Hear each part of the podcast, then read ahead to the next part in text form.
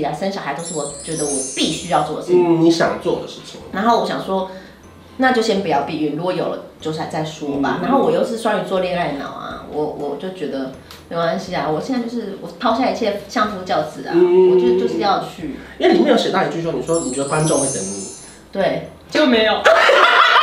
那那中间有没有一点点？觉得可惜的事情，就是说你看到某个节目说这个本来要找我的。说真的，有的时候偷偷的看一些角色，想说我来更好。啊！您现在收看的是关韶文频道。如果你喜欢我的影片，不要忘记订阅、按赞、加分享哦，给予我们更多的鼓励。整片即将开始喽！我跟你讲，我怎么样是康熙代班的？那时候是劭中是是就是做康熙嘛？对。那天真的是 S 姐生病，然后我就住在电视台旁边。哦，你要有空的那天。对，他说：“谢玲，拜托你现在来。”然后我就说：“啊，好，我来。”我想说，这就是台下站久了就是你的。是，没有是要住得很近。电视台旁边住久了就是你的。我现在搬家。妈后来有认同你在做的事情。哇，我妈这个变脸好，她说：“哦，都是因为我这样一直支持伊犁。”妈妈怎么钱有回来？是吧？对啊，而且我妈还说：“我跟你讲啊，我看大人真的是他们变脸，他们都会忘记耶。”她说：“你妈怎么长得那么像黄立行啊？这两个有模仿，有一点重叠，有一点重叠，祖籍可能有搭到。然后我妈就是说：“我跟你讲，说小孩就是投资啊，像我投资四个小孩，就我女儿、二女儿这个重。”他说：“小孩是股票。”他说：“我当时就是投资在你身上。”我心想说，没有你阻止我，搞不好早就小小小冰冰。所以后来你就接演了各式各样的剧啊、电影啊什么。对。你有没有去到哪个地方，觉得说天哪，我怎么可以在这里？我第一次看到周迅的，想想说说，天哪，我何德何能？我上辈子烧了什么爱马仕的香？爱马仕。而且我这样那多好笑，因为我非常喜欢，就是。撒娇的导演，然后我一直偷偷心里许愿，我就许愿很重要，然后说我一定要跟这个导演合作，就他就真的找我演戏，然后我们再约在那呃现在大巨蛋对面的一个商旅楼呃商那个饭店楼下，然后就讨论剧本，然后就 我跟他说这个，你跟个导演讨论约在饭店楼下楼下，我跟你讲我人家说你们演艺圈水很深啊，吃饭什么的，我从来没有遇过，我大家大家约我都是纯吃饭。真的没有别的。我觉得你们贵圈很深。我说看人，看人呢也 OK。我就觉得我怎么没生？对啊。然后我好难好难感受到。那时候他就跟我讨论剧本，然后我就觉得导演很好笑。他就说哦，这个时候要教训呢，就是你的闺蜜啊，你要怎样怎样，黄晓明怎么样怎么样怎么样。然后我觉得这个导演的脑子坏掉，他怎么会拿大明星的名字来做？你觉得他举例？对我，他我以为他把角色名设哦当成呃这个角色叫周迅，这个角色叫黄晓明。然后我第一天去片场，就说周周周周周周周润发，周迅对，周周周周周迅本本本人。我真的笑死哎、欸！我整个心脏直击到我完全没有办法演戏，然后我那天演超烂的，就是说啊，这个是什么东西？然后我就是，我想说，我凭什么？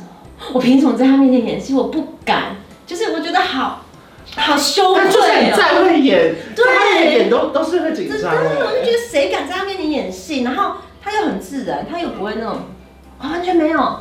然后我就那个时候第一次这种觉得哇，他真的是我遥不可及的梦想。然后我觉得我现在此时此刻过世我也可以了啦，也不用马上。我就觉得啊，好好满足哦。可是后来就是你看接了那么多，不管是综艺节目啊、戏剧啊、电影啊，然后在最红的时候，你选择要生小孩哦。我跟你讲，这故事是这样：我二十六岁那一年，我有一天月经没来，然后我想说完了。弄出人命的，哇，蹭蹭都会有，不是都已经做好防护准备吗？怎么还有？他说完了完了，我心里还想说怎么办？因为我可能我的工作还刚开始有起步，嗯嗯，我就去验一验尿，哎、欸，需要验尿吗？就是那个那个就是验孕吧，验孕就是验尿，呃，验孕，然后先哎、欸、一条线，然后我就去想说是不是没看没有，反正不懂嘛，我就去医院，然后医生就说，哎呀，你这是只是因为你不孕体质，所以。你你没产不出健康的卵子，嗯嗯，产不出健康的卵子，你就不会有月经。然后我就想说，我我不孕，那就太好了，不用备孕。从今天开始，这个钱省啦，更开心了。对，然后我就整个康庄大道任我游。过了两年，怀孕。我其实其实说真的，我是知道那一刻，我想说，我就真的，我是脑海中跑跑出很多画面，我想说，一直以来生小孩都是我觉得我必须要做的事情。嗯，你想做的事情。然后我想说，那就先不要避孕，如果有了就再再说吧。嗯、然后我又是双鱼座恋爱脑啊，我我就觉得没关系啊，我现在就是我抛下一切相夫教子啊，嗯、我就就是要去。因为里面有写到一句说，你说你觉得观众会等你，对，就没有。有那有那那句话完整是说我觉得孩子不会等，他的成长是不会停下来。可是观众，只要你准备好，观众还是在那边。是，你只要很感人。你有舞台，永远是你的。你有魅力，他还在那。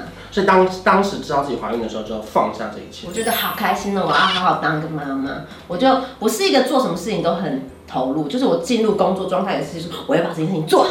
你要做到最好这样子，然后我要当一个妈妈，我要做到最好，就很上头。可是应该会有很多人劝你说，快点把孩子生了就回来了吧，因为那时候可能工作正正好的时候，就如果你突然放下这些，你你不管是收入或者是名气什么的，怎么办？对，我那时候觉得没关系啊，什么都没关系，而且我觉得我都财务自由，我都算好。你是怕老公跑掉？他说这个东西我更没机会了。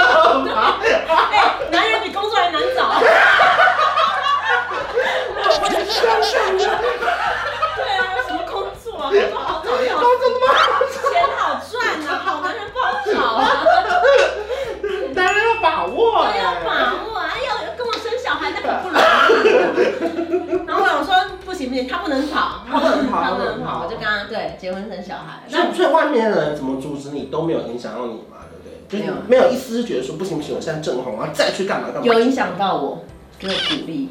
你越阻止我要做，哇！我就是有病啊！我就是觉得说，我爱的好深，有病。那后来呢？你就是毅然决然，就是放下那件事情。然后我就想说，哎、欸，我不是不孕吗？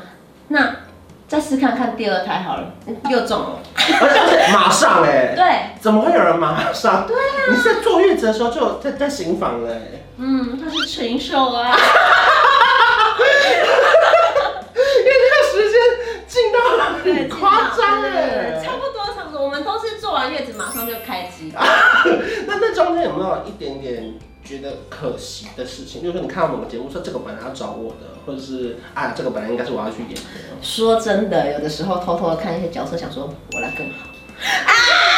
你们不能这样？哎呀，放我啦！有时候看到那个谁主持那个活动，想说你是抱多便宜。他那怎么办？小孩又在哭，然后你又在看那个。我这样，我不知道这是恩典还是这是惩罚。嗯、就是我怀第二胎的时候，八个月我老公生病，嗯，然后他生病之后，你哪有想时间想什么？这个适合我不适合我？我根本不 care 好吗？嗯、我老公现在都快挂了，嗯、我根本就是什么事情都不在乎，我就是只在乎我老公有没有活着。所以我后来我朋友说，哎、欸，你们夫妻怎么相处？什么什么都可以不吵架。我说我说，你有想过有一天你老公会死？